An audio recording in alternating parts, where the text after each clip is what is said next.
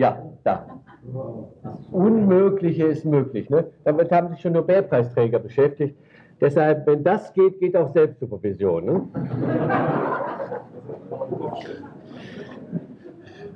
Und Sie müssen ja zugeben, dass in Zeiten verknappter Ressourcen und finanzieller Möglichkeiten das natürlich eine besonders kostengünstige Form von Supervision ist. Ne?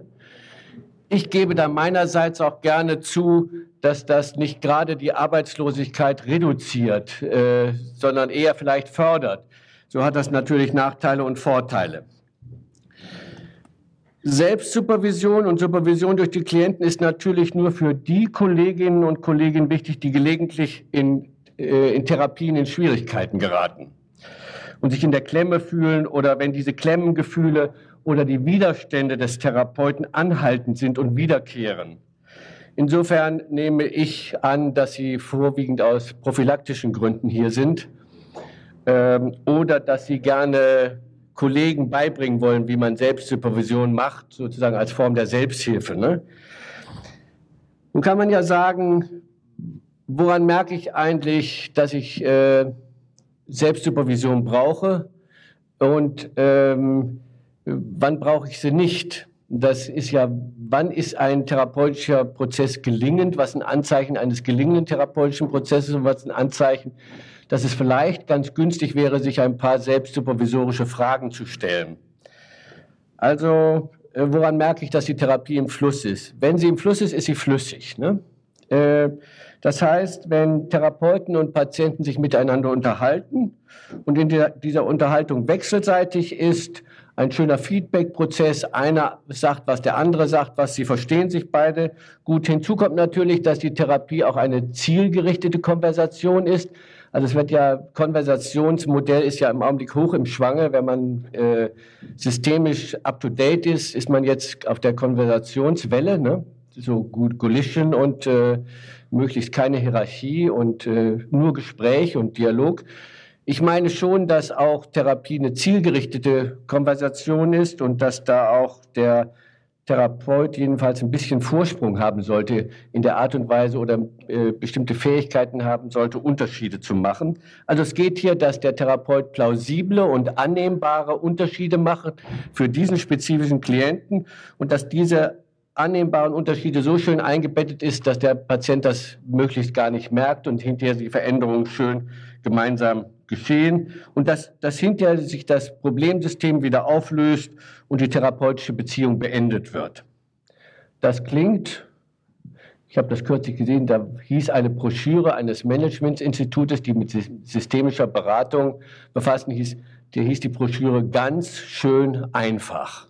So ist Therapie, wenn sie flüssig ist, ne? ganz schön einfach. Und da macht sie auch Spaß. Aber es gibt eben auch manch gelegentlich Anzeichen von Störungen im Gespräch, Gesprächsfluss. Und falls Sie die nicht kennen, will ich Ihnen einige davon erzählen, dass Sie es wissen, wo Sie, welchen Kollegen Sie darüber berichten müssen. Also woran merkt man Störungen, äh, die vielleicht eine Indikation für Selbstsupervision darstellen oder wo man dran denken kann?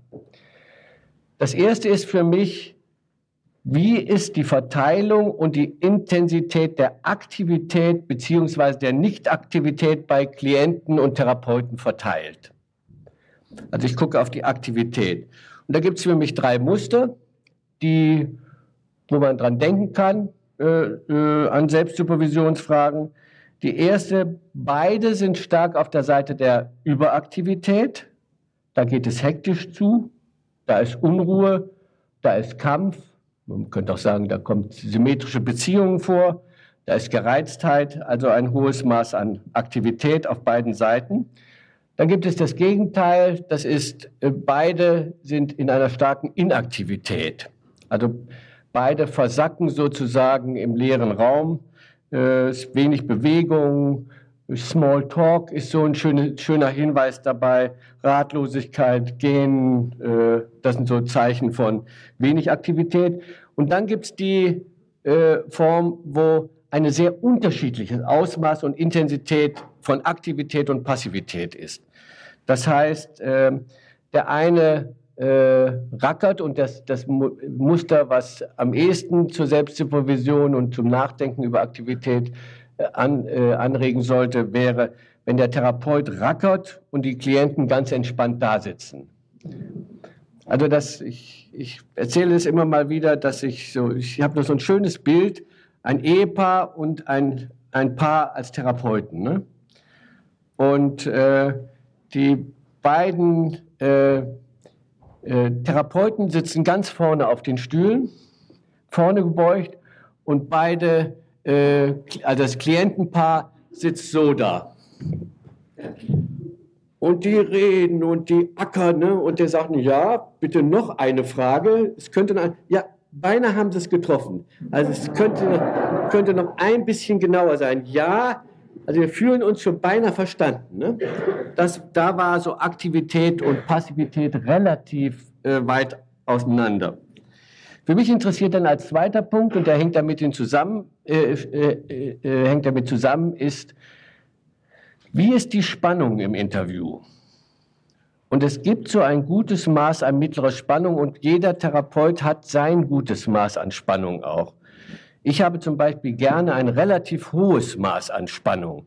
Also ich gehe oft an die Grenze der Nehmbarkeit von Unterschieden und Provokationen, weil ich dann denke, geraten die äh, äh, Klienten am besten aus ihrem Muster, weil sie dann immer fragen, ach, was fragt er denn als nächste Frage? Ach, was kommt denn jetzt? Also sie können ein, im Grunde genommen ihr eigenes Muster weniger gut äh, inszenieren und folgen eher mir. Aber da ist eben auch die zwischen Langeweile und Hochspannung. Und ich gucke so, wenn ich mich frage, brauche ich äh, Selbstsupervision, gucke ich auf die Spannung. Ein weiterer Punkt ist für mich so, wie ist das Zeitgefühl von mir? Also äh, manche Therapien, die vergehen wie im Fluss. Man hat gar nicht gewusst, und es ist ein schöner Prozess. Man denkt, ach, die Stunde ist schon zu Ende und es ist so schön gelaufen. Das ist, das ist in Ordnung. Die, die beiden anderen Extreme ist, äh, sind, äh, die Zeit läuft mir davon und ich laufe hinterher. Ne? Äh, es gibt da so eine Liedzeile oder so, die, es läuft die Zeit, wir laufen mit oder so. Ne?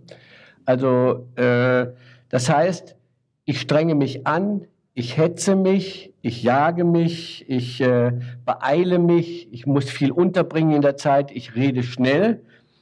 Und die andere Seite ist, die ähm, Zeit zieht sich. Das sind besonders schöne Stunden, so, wenn sich die Zeit zieht und es gibt so für solche Therapeuten oder solche, im Fernsehen gab es immer mal eine typische Handbewegung. Ne? Äh, das ist so diese Bewegung, so ganz heimliches Zurückschieben der Manschette gelegentlich. So möglichst unterm Tisch, dass es nicht gemerkt wird. Ach, es ist immer erst eine Viertelstunde rum. Ne? Also da, da zieht sich die Zeit, da lenkt sich die Zeit, da gehen die Blicke nach draußen, da denkt man an die Kaffeepause, da ähm, heimliches Gehen, Gedankenentzug. Äh, in solch einer Stunde schlief ein Kollege von mir ein äh, und ich musste ihn wieder wecken. Und als er am Reden war, habe ich ihn nur reden lassen, damit er nicht wieder einschlief. Äh, ähm, also man, man kriegt dann auch so ein Gefühl von Sein und Statik, dass das wirklich gibt. Ne? Äh, das, äh, das Ontologische tritt hervor. Äh, diese Zustände sind meistens sowohl die eine wie die anderen sind mit bestimmten heimlichen Fantasien verbunden. Von Südsee, ähm, von Berufswechsel, äh, von ähm, ja, Kaffeepause und Harndrang. Und äh, also man, man hat so das Gefühl, habe ich eigentlich den richtigen Beruf gewählt und äh, was wollte ich eigentlich noch im Leben? Das sind so Momente, die dann einem ganz stark in einem hervorkommen. Das sind gute Fragen, wo man so sich fragen kann, wie bin ich denn hier in der Zeit und wie ist es mit meiner Neugier und wie bin ich in, äh, wo bin ich reingeraten. Äh, ein fünfter Punkt ist für mich, woran das Indikation dafür wäre, Selbstabwertung oder Abwertung der äh, Klienten. Äh, werte ich mich selbst ab? Fühle ich mich schlecht? Fühle ich mich ohnmächtig? Fühle ich mich inkompetent? Oder auf der anderen Seite sind die Klienten inkompetent, also sind sie unmotiviert.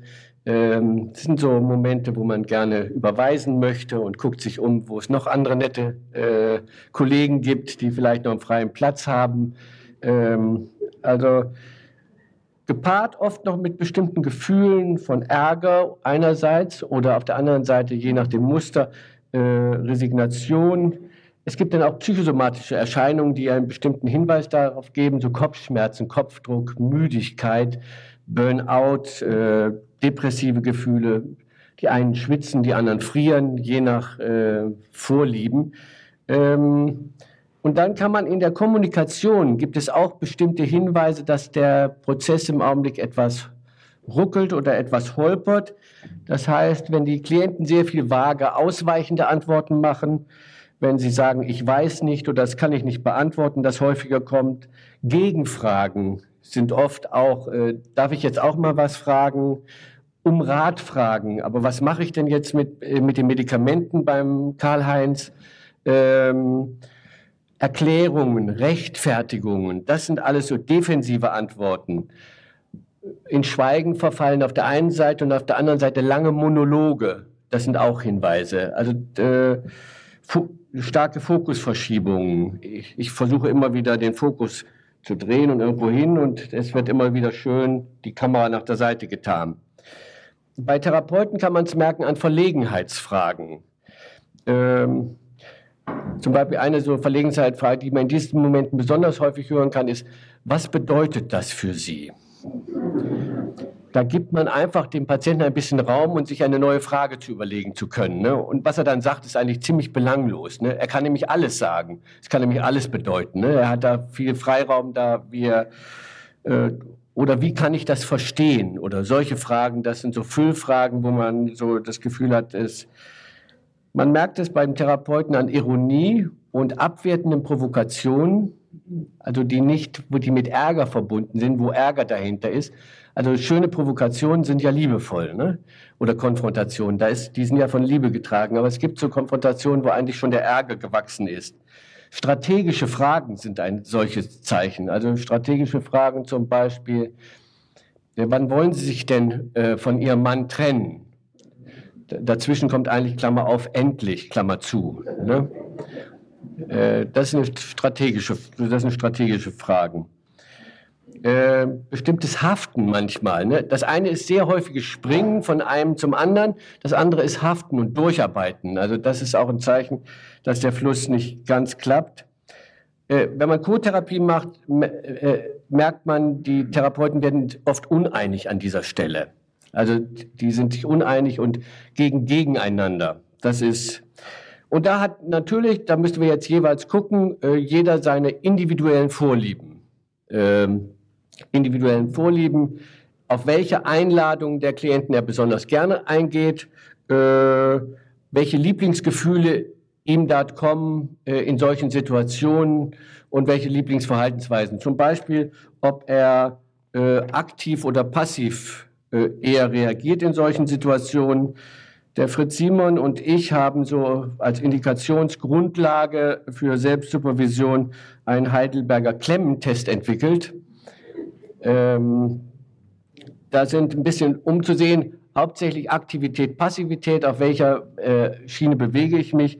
Nur mal ein paar Fragen zu nennen, die werden dann immer mit Ja, Nein beantwortet und hinterher wird das zusammengezählt und dann äh, das Ergebnis äh, des Klemmtests ist, wann immer man über eine bestimmte Skala kommt, guck auf die therapeutische Beziehung. Aber das Ergebnis wollte ich Ihnen eigentlich noch gar nicht sagen, weil es ein wichtiger Test ist. Ähm ich fühle mich vor, während oder nach der Sitzung, wie alt, müde und ich erschöpft ich bin. Ja, nein. Dass ich verzagt und ängstlich werde, dass ich ohnmächtig hilflos bin, dass mir die Gedanken entzogen werden, dass etwas geschehen muss, dass, die, dass ich die Sitzung schwänzen möchte, dass mir die Stunden länger vorkommen, dass ich nichts kann und nichts wert bin und so weiter. Das ist die eine Seite. Und die andere Seite ist, ich fühle mich vor, während und nach der Sitzung, äh, fühle ich mich ohnmächtig, gleich ärgerlich. Und ich, ich denke, dass ich etwas tun muss. Und dann verhalte ich mich in der Sitzung hyperaktiv wie ein Hamster im Laufrad, direktiv wie ein Missionar, monologisierend wie ein Staatsschauspieler, und so weiter, äh, Alleinunterhalter, äh, als ob die Sitzungen nie aufhören würden und so, und so weiter und so fort. Äh, ich stelle das gerne zur Verfügung. Äh, es ist ein sehr instruktiver Test, den man sehr äh, schnell äh, ein Muster raus hat. Ähm, was ich nun tun möchte, ist Ihnen einen Basiskurs zu geben, wie ich in die Klemme komme und dann etwas die selbstsupervisorischen äh, Elemente und die Supervision für die Klienten zu erklären, und zwar den Königsweg in und aus, die, äh, aus der Klemme. Es gibt da ein paar ganz einfache Hinweise, wie man am besten in die Klemme kommt. Und da gibt es auch ein paar gute Hinweise, wie man durch Selbstsupervision wieder eventuell wieder rauskommt. Wenn ich das gemacht habe, möchte ich eine Checkliste durchgehen, wer dann noch Aufmerksamkeit hat und neugierig ist, äh, anhand deren man prüft, so wie bei der Reise, ob man alles Wichtige dabei hat. Äh, äh, und da können Sie sehen, äh, also nachträglich kann man sehen, bin ich in der Klemme oder, oder äh, was sind die Elemente, der, die, die, mich in die Klemme gebracht haben. Ja. Äh, wenn ich das so abgeschlossen habe, habe ich mir vorgenommen, dass ich mal ein kurzes Rollenspiel mit einer frisch zusammengesetzten Familie äh, mit Ihnen führen würde, wo ich mich in die Klemme begebe oder diese, diese Familie hat die Aufgabe, mich in die Klemme zu bringen.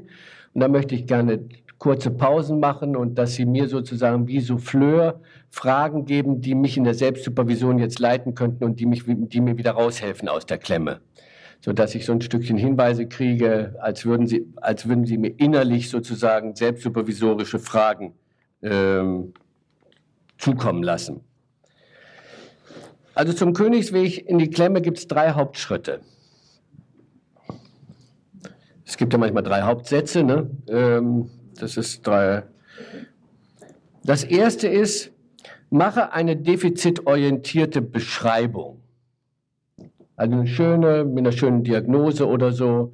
Das heißt zum Beispiel, der ist abhängig oder der ist alkoholkrank oder solche schönen Beschreibungen.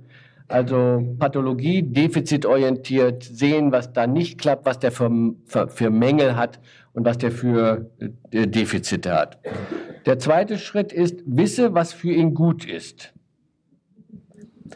Also am besten sind da so Ziele selbst zu kreieren, so Fern- und Rundumziele, dass man zum Beispiel bei abhängig wäre gut, dass man sagt, äh, da muss Ablösung geschehen oder Selbstständigkeit. Das wäre eine gute Möglichkeit, in die Klemme zu kommen oder beim Alkoholkranken Nüchternheit. Also wisse, was für ihn gut ist. Und der dritte ist, ähm, geh daran, ihn oder sie dementsprechend oder die Familie gezielt zu verändern. Also ran und dieses Ziel mit Werf und äh, eindeutig äh, äh, in, dieses, in Richtung dieses Ziel geht. Ich habe das Gefühl, dass das eigentlich genügt äh, normalerweise, wenn man diese drei Dinge macht, um in die Klemme zu kommen. Äh, jedenfalls merke ich das oft bei Supervisionsbeschreibungen, äh, dass diese Elemente in der Beschreibung jedenfalls vorhanden sind. Wenn ich hier gucke, was für Unterschiede sind bei diesen drei Schritten äh, relevant äh, und gucke, auf welche Seite bin ich einseitig geworden. Ich glaube, ein Therapeut, der in die Klemme kommt, ist grundsätzlich einseitig geworden. Er ist, hat eine Tendenz im System oder eine Seite der Ambivalenz besonders betont. Äh, das gehört dazu, um in, in die Klemme zu kommen. Dann ist es hier die Unterscheidung Problemlösung. Es ist die Unterscheidung Ziel der Therapeuten, Erwartung des Klienten. Und das dritte ist die Unterscheidung Veränderung, Nichtveränderung. Wenn ich da gut in Richtung Seite Problem und nicht Seite Lösung oder nicht beide Seiten, das Systemische ist für uns hinterher in Heidelberg eher das Pendeln zwischen beiden Seiten, das schaukelt hinterher die Lösung auf. Äh, wenn ich da auf eigene Ziele setze, große Ziele setze, auf der Seite der Veränderung und auf der Seite der Problembeschreibung bin, dann hat es mich erwischt. Äh, zur Grundausrüstung, äh, zur Selbstsupervision gehört so etwas wie ein imaginierter, aufklappbarer Hochsitz. Also ich glaube, dass die ähm, Herr Buchinger hat heute Morgen über Selbstreflexion gesprochen. Das heißt, es hat immer etwas mit Abstand nehmen, von außen betrachten. Entweder seine eigene Verhaltensweise oder die Muster, in denen man steht. Und das ist, das kann man gut vergleichen mit von oben auf ein Muster schauen. Also ich bin drin und gucke gleichzeitig auf das Muster. Also im Prozess der Selbstsupervision löse ich mich langsam und heimlich aus dem Prozess de, de, des direkten Involviertseins und aus der Thera und gucke von oben auf das Muster der thera therapeutischen Beziehung. Also der erste und hauptsächlichste Ausweg aus jeder Klemme ist das Schauen auf die äh, ähm, therapeutische Beziehung. Ich gucke, welche Einladungen habe ich angenommen, wie passe ich besonders gut zu den Klienten. Ich gucke, was für einen Tanz machen wir miteinander. Und da helfen mir dann die drei Fragen. Bin ich lösungsorientiert gewesen oder, und ressourcenorientiert oder defizit- und pathologieorientiert? Und tue ich eine Seite mehr im Augenblick? Folge ich meinen Zielen oder habe ich die, mich ortskundig gemacht auf der Seite der Klienten? Und bin ich einseitig geworden in Richtung Veränderung und Nichtveränderung. Und das ist für uns Therapeuten, glaube ich, die Veränderung, Nichtveränderungsneutralität ist mit das Schwierigste und das Wichtigste. Also ich glaube, das ist äh, äh, die es gibt zwar auch die anderen Neutralitäten bezüglich sozialer Neutralität, das, das heißt, dass ich nicht eine Beziehung mehr bevorzuge als die andere. Das heißt nicht, dass ich das Trikot der einen Seite anziehe. Es gibt auch die Neu Konstruktneutralität, dass ich also bestimmte Ideen äh, nicht bevorzuge bezüglich anderer Ideen. Aber ich glaube, die Veränderungsneutralität ist äh, für mich das Wichtigste und ich gucke immer, äh, auf welcher Seite steht er? Steht er auf der Seite der Veränderung oder steht er auf der Seite der Nichtveränderung oder pendelt er gut hin und her zwischen Veränderung und Nichtveränderung? Es gibt auch die andere Seite, wenn ich nicht auf der Veränderung, sondern sehr stark auf der Stabilität bin und auf der Unveränderbarkeit. Also wenn ich ähm, äh, Stabilitätsbeschreibungen dauernd mache, dann, dann, dann kriege ich auch keine Bewegung rein. Äh, das heißt, ich kann immer davon ausgehen, dass wenn ich stark auf die Seite der Veränderung gehe, äh, geht der Klient auf die Seite der Nichtveränderung. Das heißt, er, er macht die andere Seite der Waage. Das heißt nicht, dass ich nicht grundsätzlich auf die Seite der Veränderung gehen kann. Solange der Klient mit auf die Seite der Veränderung geht und Veränderungen macht, die er für günstig findet, kann man auf der Seite äh, bleiben. Man muss nur gucken, was sind die Reaktionen der anderen im System. Also der, der ist ja nicht alleine, sondern gehen die bei der Bewegung mit. Und man muss immer auf die ersten Anzeichen, wenn er auf die andere Seite geht, äh, wenn er auf die Seite der Nichtveränderung geht und er das zeigt, was wir gerne Widerstand nennen, dann müssen wir eigentlich ihn noch überholen und noch mehr auf die Seite der Nichtveränderung gehen. Und zwar nicht, indem wir die Nichtveränderung negativ konnotieren, sondern eher indem wir sie positiv bewerten, die Nichtveränderung. Das heißt, für mich ist ein therapeutischer Prozess ein dauernder Wandel zwischen, ich gehe auf die Veränderungsseite, gucke, wie weit ich gehen kann, ich warne vor Veränderungen, ich betone den Status quo positiv, ich gehe wieder auf die Seite der Nichtveränderung, ich überhole ihn meinetwegen noch mehr auf der Seite der Nichtveränderung, gehe wieder auf die Seite der Veränderung und gucke so, wie ich in einem schönen Rhythmus bin über das ganze Gespräch. Und hier bei der Frage der Neutralität äh, lohnen sich Fragen der Supervision durch den Klienten.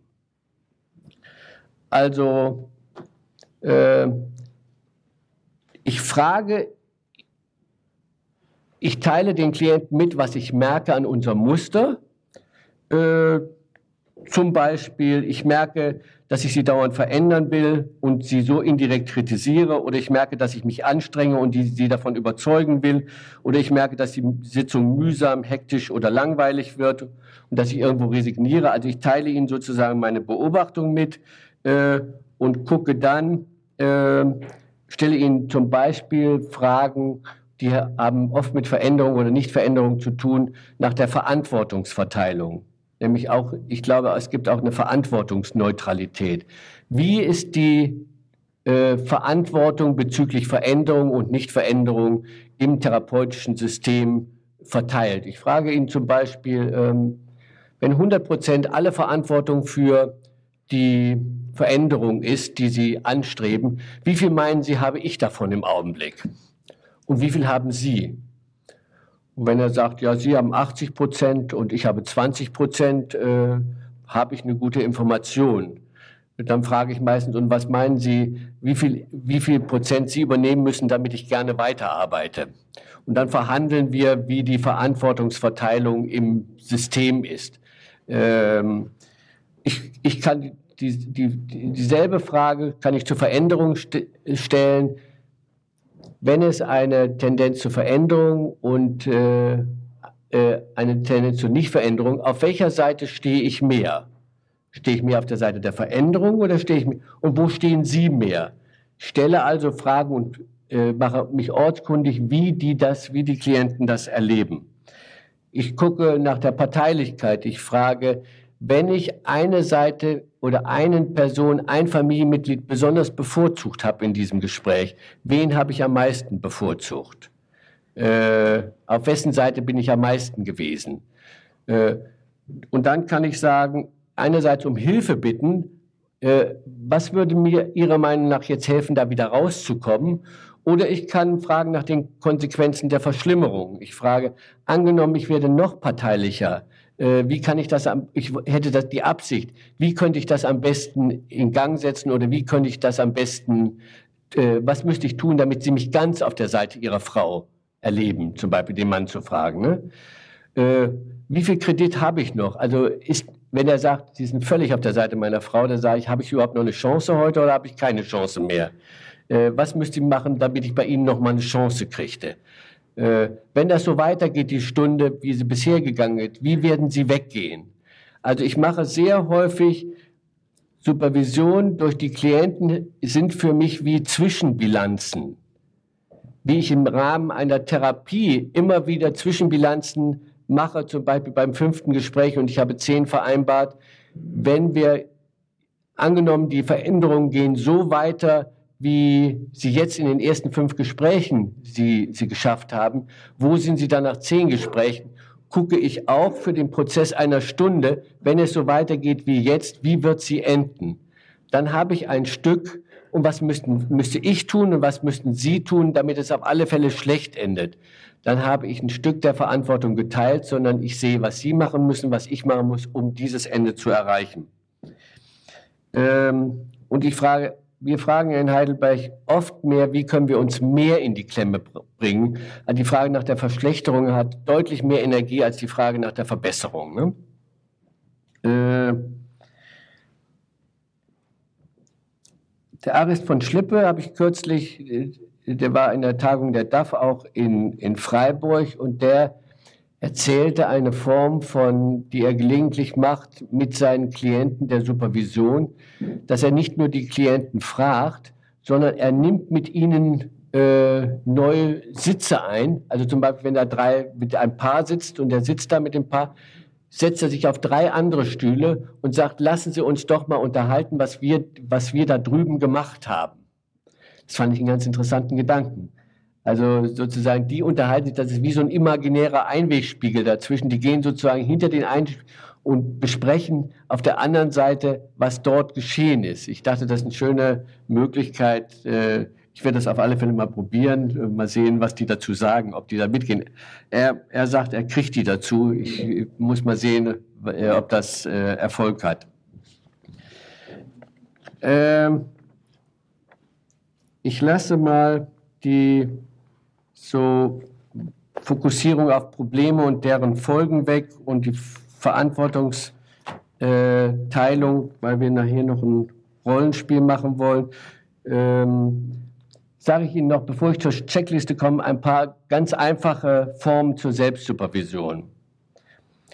Also eine der besten Formen der Selbstsupervision ist eine Pause. Es ist wirklich erstaunlich, ich stelle das immer wieder fest, wie gut das mir tut, in der Situation, wo ich das Gefühl habe, ich bin in die Klemme gekommen, eine Pause zu machen. Ich kriege sofort Abstand davon und da gehe ich ein Stück spazieren oder trinke einen Kaffee und denke darüber, was ist da drinnen geschehen.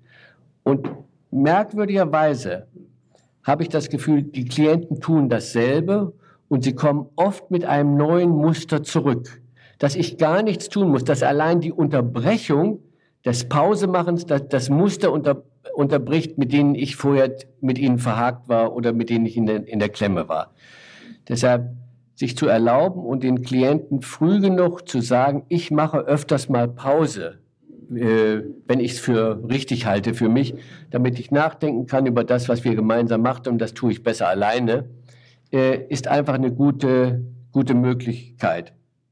Äh, eine, eine gute und auch relativ billige Form der Selbstsupervision ist Videoaufnahmen zu machen. Es ist einfach nützlich, Video, regelmäßig Videoaufnahmen zu machen. Und dann, wenn man das Gefühl hat, da war eine Stelle drin, die nicht für mich irgendwo, da hat's gehakt. Wenn ich mir nur die zehn Minuten angucke, dann sehe ich von außen, dann habe ich eine Außenperspektive. Wenn ich wieder, mich wieder sehe, was ich da tue mit denen zusammen, habe ich relativ schnell ein Gefühl dafür, äh, was da geschehen ist. Noch eindrucksvoller ist, braucht ein bisschen mehr Zeit, ist wenn ich von dem Abschnitt, und da brauche ich meistens nur fünf Minuten, wenn ich davon ein Transkript mache. Während der Verfertigung des Transkriptes fallen einem dauernd enorm viele Dinge ein. Also das ist äh, enorm, wie wenn ich es aufschreibe, denke ich, ach, was habe ich denn da für eine Frage gestellt? Was ist denn da für eine Implikation drin? Ne? Welche negative Implikation ist denn? Und was hat er geantwortet? Er hat ja was ganz anderes geantwortet. Also wenn ich dann nur ein paar Interaktionen analysiere, äh, kriege ich sehr schnell ein Muster raus, das mich in die Klemme gebracht hat. Äh, irgendeine Kollegin sagte mir kürzlich, also besonders wenn sie sich schlecht fühlt in der Therapie und das Gefühl hat, sie ist in der Klemme, dann unterhält, macht, führt sie ein imaginäres Gespräch mit einer Kollegin, die sie besonders gerne mag und die sie für besonders kompetent hält. Ich glaube, dass wenn die mit anwesend wird, kommt automatisch ein Stück Selbstwertgefühl mehr mit, mit rein. Also der, der fühlt sich wieder besser, er fühlt sich unterstützt. Und dann kommen ihm auf einmal wieder Ideen, die, die ihn unterstützen, weiterzumachen. Ähm ich habe schon gesagt, Techniken sind ja außer Außenperspektive herstellen und Neutralität überprüfen, äh, ist für mich dann noch, sich immer wieder zu üben in dem, was der Gianfranco Cecchin Respektlosigkeit genannt hat. Äh, er nennt es Irreferenz. Das ist noch eine andere Art. Also wir haben ja so ernste Worte. Respektlosigkeit klingt. Und es geht hier um Respektlosigkeit gegenüber den eigenen Ideen, wie es sein müsste oder wie man Therapie machen müsste. Das heißt auch, sich respektlos immer wieder, das habe ich natürlich als Lehrer einer bestimmten Schule gar nicht so gerne, wenn ich das sehe. Und ich übe mich zunehmend mehr zu schätzen, wenn Leute individuell was ganz anderes machen, als ich denke, sie müssten es tun. Äh, zu wagen, von der eigenen Schule abzuweichen und was zu machen, wonach einem eigentlich ist oder was einem noch anderes einfällt. Ich habe mit der Rosemarie Welter-Enderlin einen interessanten Workshop gemacht. Da ging es um die Nutzung der eigenen Ressourcen. Da haben wir eine schöne Übung gemacht. Und zwar haben wir einen Fall vorgestellt und dann haben wir die Leute, in, die Teilnehmer in Untergruppen geschickt und haben gesagt, sie sollen mal Interventionen entsprechend ihrer eigenen Schule fabrizieren für diese therapeutische Situation. Es kam eine Menge sehr braver Interventionen dabei raus. Schön im, im Schulbereich äh, der jeweiligen Schule. Man konnte sehr gut erkennen, wo Mailand und wo, wo Minuchin oder wer auch immer äh, zugange war. Man konnte. Dann haben wir gesagt, wenn Sie mal Ihre Schule ganz beiseite lassen und einfach entsprechend Ihrer Intuition und Ihrer Kreativität loslassen, was fiele Ihnen dann am ehesten ein? Und das war hochspannend, welche unterschiedlichen farbigen, manchmal auch skurrilen, aber welche Vielfalt an unterschiedlichsten Interventionen daraus kam. Und es war sofort Energie in der Gruppe und sofort kamen neue Ideen. Also es wurde sozusagen ein kreativer Kontext äh, ähm, geschaffen, in dem immer neue Ideen äh, möglich waren. Ähm, wie ich es wichtig finde, wenn ich in der Klemme bin, zum Beispiel wenn ich ärgerlich auf Klienten bin, ist ja eines meiner Haupt äh, äh, Vorgänge. Ich konnotiere das Verhalten der Klienten, das ich negativ beurteile, gebe, dem gebe ich eine positive Bedeutung. Also ich mache sozusagen eine andere Geschichte daraus. Also ich gehe von dem, denn das ist ja mein Ärger aus meinem Bewertungssystem. Das heißt, ich bin involviert, sobald ich ärgerlich bin. Ich gehe raus und konnotiere die, äh, den Teil bei den Klienten positiv. So gibt es auch ein Selbstreframing. Das heißt, wenn ich schlechte Gefühle habe über mich selbst, reframe ich mich selbst und gebe mir selbst eine positive Konnotation in dieser Situation. Und das ist erstaunlich, wie, wie ich habe auch nicht gedacht, dass man sich das, äh, dass das wirkt. Es wirkt erstaunlich. Also ich gebe ihm einfach, und dann kommt innerlich einfach ein anderes Gefühl auf und ich werde wieder freier äh, ähm, äh, zu handeln. Noch etwas ist wichtig bei der, äh, in solchen Situationen, also die besten Lösungen sind ja immer die, wo sich kein anderer ändern muss. Wenn ich angewiesen bin auf die Veränderung eines anderen, äh, äh, bin ich oft gefangen, wenn der andere die Änderung nicht machen will. Ne? Das heißt, ich frage mich als Therapeut immer, wie verändere ich mich in der Situation, wo ich mich in der, in der, wenn ich mich in der Klemme fühle? Denn ich habe einfach auf mich viel mehr Einfluss als auf den anderen. Ne? Auf mein Verhalten, Verhalten habe ich relativ direkten Einfluss. Das heißt, äh, was wir oft gucken, ist äh, äh auf, auf die anderen und wie wir den anderen ändern, statt zu gucken, wie kann ich mich entsprechend dieser Situation selbst so ändern, dass das Muster gestört wird. Ich komme zu meiner Checkliste, anhand derer ich nochmal überprüfe, zum Beispiel in der Pause, äh, wenn ich äh, Selbstsupervision mache, ohne dass jemand dabei ist, habe ich so ein paar Fragen, mit denen ich mich beschäftige bezüglich der Therapie. Die erste Frage ist, habe ich mich hinreichend ortskundig gemacht? Das heißt, habe ich hinreichend neugierig und nicht wissend mich erkundigt über das, was, was dort ist, was die über die Welt denken, was, äh, was die fühlen, was die dann tun über ihre Interaktionsmuster. Oft versuchen wir Veränderungen zu etwas zu machen, was gar nicht an der anderen Seite da ist, sondern was wir fantasieren. Je mehr wir uns ortskundig zu machen, umso, umso bessere und schönere Unterschiede können wir machen. Also das heißt, ausgehend von der, das haben wir heute gehört, Expertise des Nichtwissens, Neugier und eine Forscherhaltung einzunehmen und nicht eine Therapeutenhaltung. Das ist die erste Frage. Die zweite Frage ist, folge ich noch einer systemischen Hypothese? Denn die systemische Hypothese, die sollte sich ja von der der Familie unterscheiden und sollte neue Aspekte, systemische Aspekte beinhalten und eine systemische Beschreibung äh, machen und keine individuelle zum Beispiel.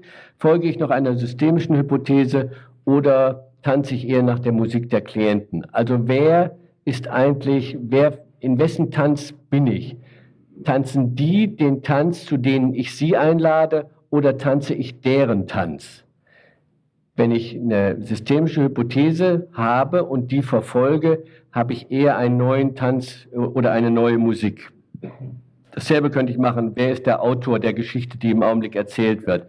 Spiele ich jetzt eine Rolle in der Geschichte der, der Klienten oder äh, äh, lade ich sie ein zu einer neuen Geschichte?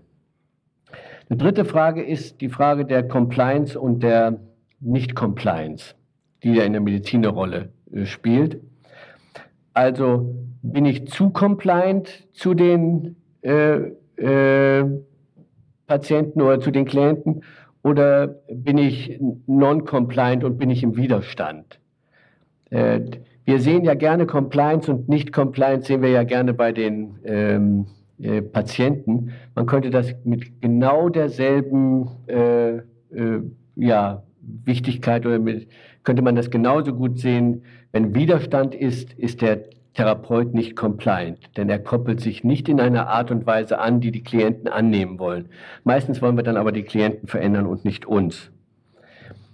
Äh, eine vierte Frage, die ich mir stelle, ist, wie ist das Timing und das Maß der Unterschiede, die ich mache? Ähm, mache ich zu kleine Unterschiede oder mache ich zu große Unterschiede? Ist für mich eine Frage. Wenn ich zu große Unterschiede mache, bringe ich zu viel Neuigkeit rein, irritiere ich die Beziehung.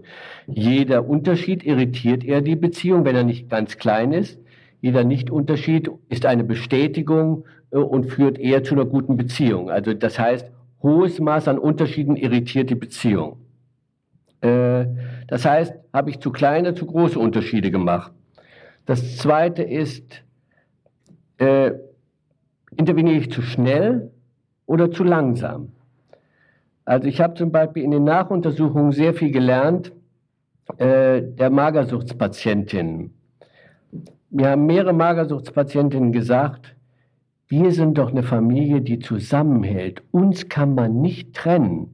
Sie haben schon in der ersten Stunde angefangen, über Trennung zu reden und wie es wäre, wenn wir nicht mehr zu Hause wären oder so. Ich habe das erst zwei Jahre später verstanden, was Sie meinten. Sie hätten sich viel mehr Zeit lassen müssen. Es waren ganz schöne Fragen und wichtige Interventionen. Wir haben nur so Angst gekriegt, dass wir nicht wiedergekommen sind. Ne? Aber das, das heißt, hier war die Geschwindigkeit einfach zu hoch. Und es gibt Veränderungen, es gibt bestimmte Systeme, die brauchen langsame Veränderungen und andere Systeme verändern sich schneller. Und es ist ein Stück zu gucken, was, wie viel Veränderung oder wie viel Neuigkeit kann dieses System vertragen.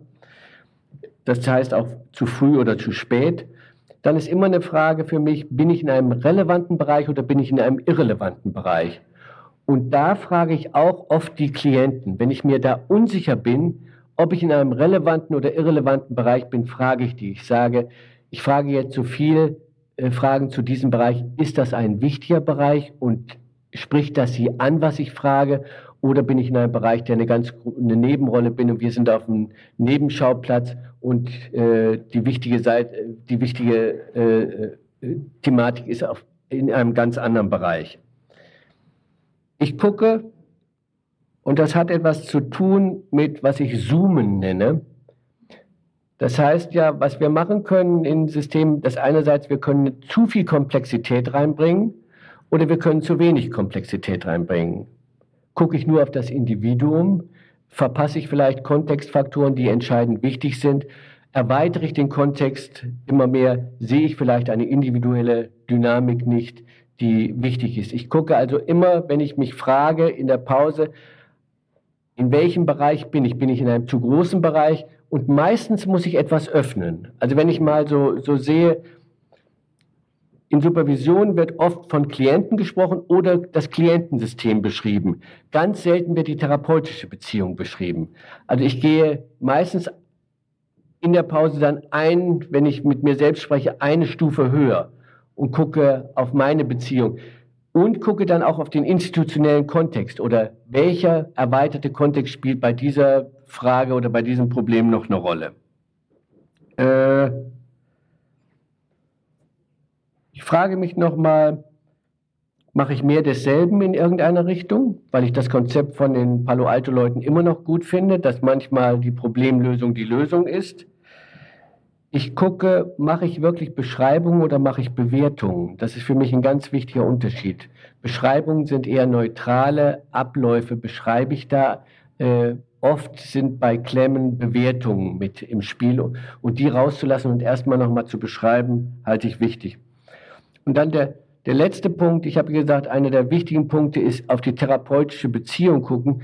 Wenn mir das nichts mehr hilft, gehe ich immer am, Schle am Schluss zurück zur Kontextklärung. Dann habe ich meistens irgendeine wichtige Kontextklärung nicht betrachtet, zum Beispiel einen Überweisungsmodus oder zum Beispiel einen, Inter, äh, einen Zusammenhang, wo mehrere Institutionen gegeneinander arbeiten oder dass jemand parallel behandelt, was ich nicht wusste. Also ich gehe zu Kontextfaktoren und gucke nochmal den Kontext genau an, in dem sich die Therapie befindet oder gucke überhaupt mal ab, ob hier Therapie gewünscht ist und ob nicht eine ganz andere Erwartung. Ich gehe auch nochmal zurück auf die Erwartungen der Klienten, indem ich frage, äh, äh, nochmal sehe, geht es hier eigentlich um Therapie oder geht es um Rente oder geht es um Entlassung aus dem Krankenhaus oder geht es um Abstand von zu Hause oder irgendwas anderes und, und nicht um Therapie. Äh, ich lasse es jetzt mal an dieser Stelle und öffne mich einfach mal Fragen äh, zu dieser Art von Selbstsupervision und zu den Fragen, die ich mir, mir stelle und wäre dann später mal bereit, äh, mit Ihnen oder ein Rollenspiel zu zeigen und zu sehen, wie, wie kann ich in so einem Prozess, wo ich in Schwierigkeiten komme, mir Selbstsupervisionsfragen zu stellen. War das eine... Die, ah.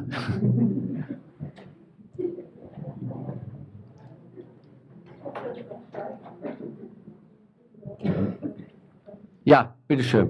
Dem, was Sie vorgetragen haben, schließlich auch Selbstreflexion sagt.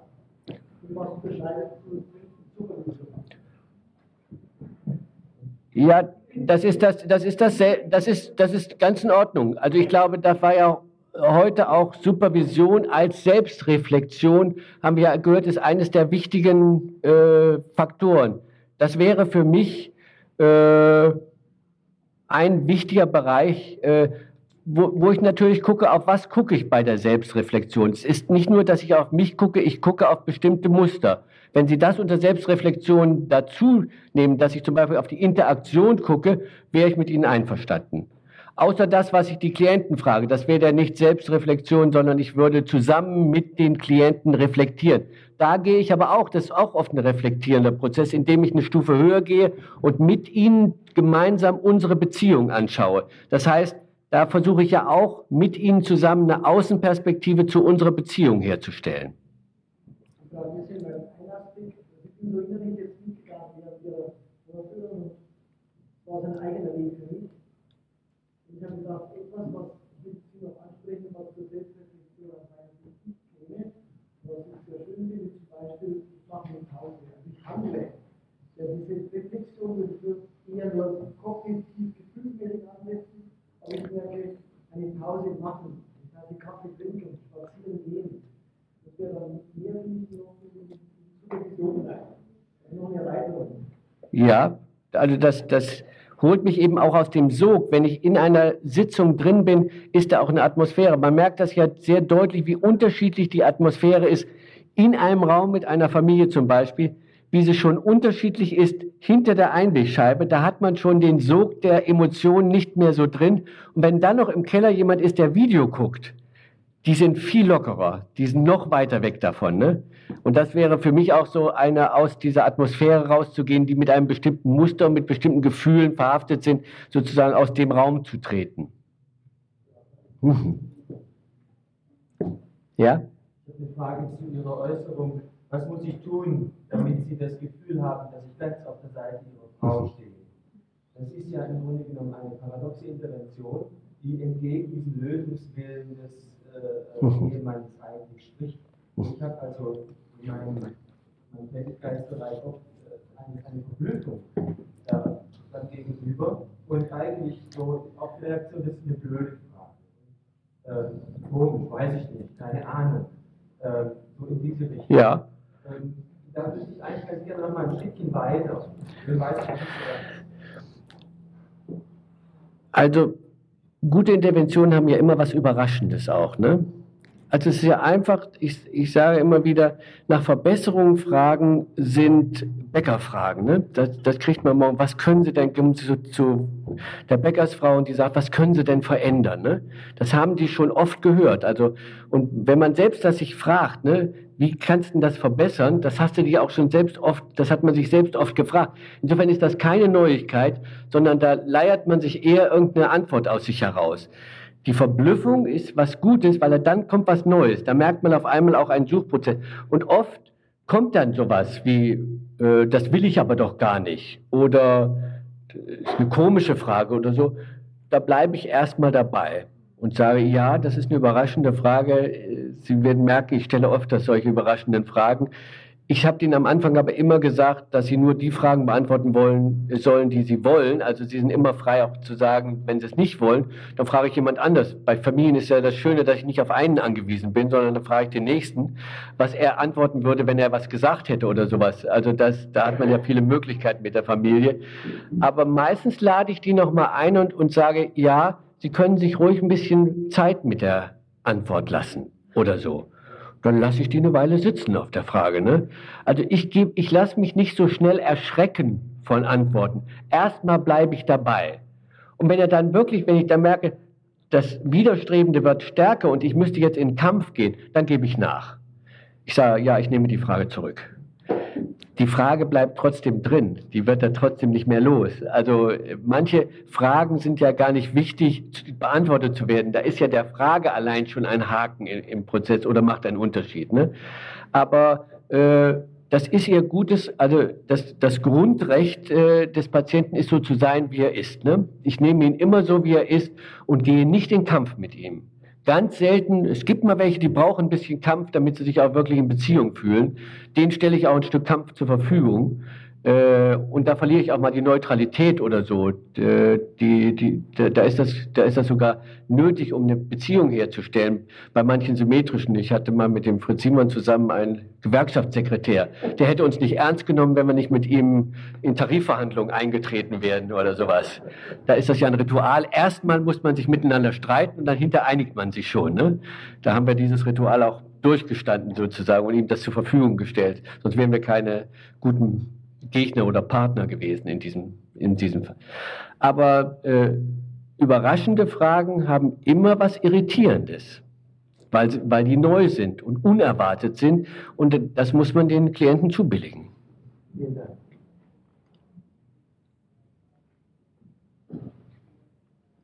Was muss ich tun, damit die Selbstreflexion Schwierigkeiten haben?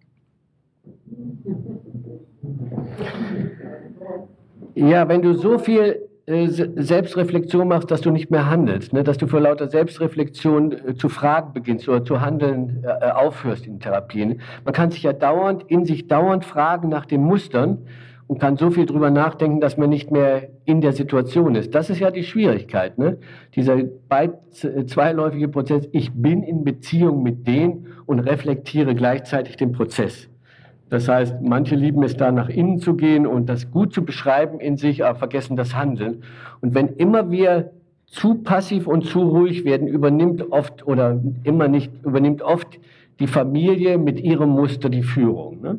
Ich brauche ein bestimmtes Maß an Aktivität, um die auch auf der Seite der Unterscheidung zu halten.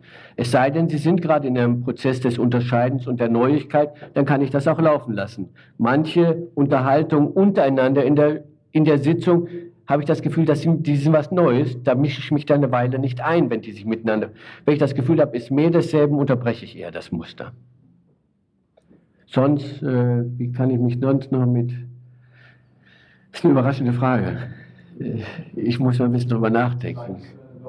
Wenn man sich nur in diesem Prozess bewegt, also dann auch nicht in den Austausch mit Kollegen oder mit, anderen trifft, sondern äh, seine Kompetenz nur in sich selbst wenden.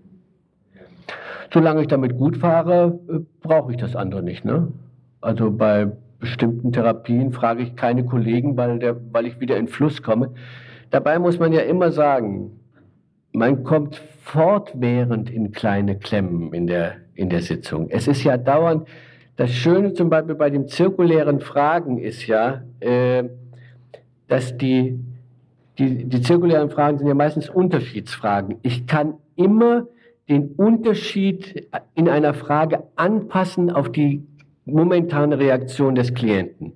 Ich gucke, wie viel Unruhe und wie viel, äh, was macht das für eine Reaktion? Und nach der Reaktion gucke ich, welche Frage stelle ich jetzt gehe ich raus, bestätige ich eher aus dem Unterschied, kann ich einen Unterschied zulegen, äh, kriege ich Irritierung, kriege ich keine Irritierung, muss ich den Fokus wechseln, äh, insistiere ich. Also das, das ist das, das, äh, das, das Schöne, dass ich, also so schön, dass mit dem zirkulären Fragen kann man so schön Prozesse kalibrieren. Jedenfalls, wenn es schön ist und wenn das dann so ästhetisch läuft, das ist mit der schönste Genuss, finde ich, in Therapie.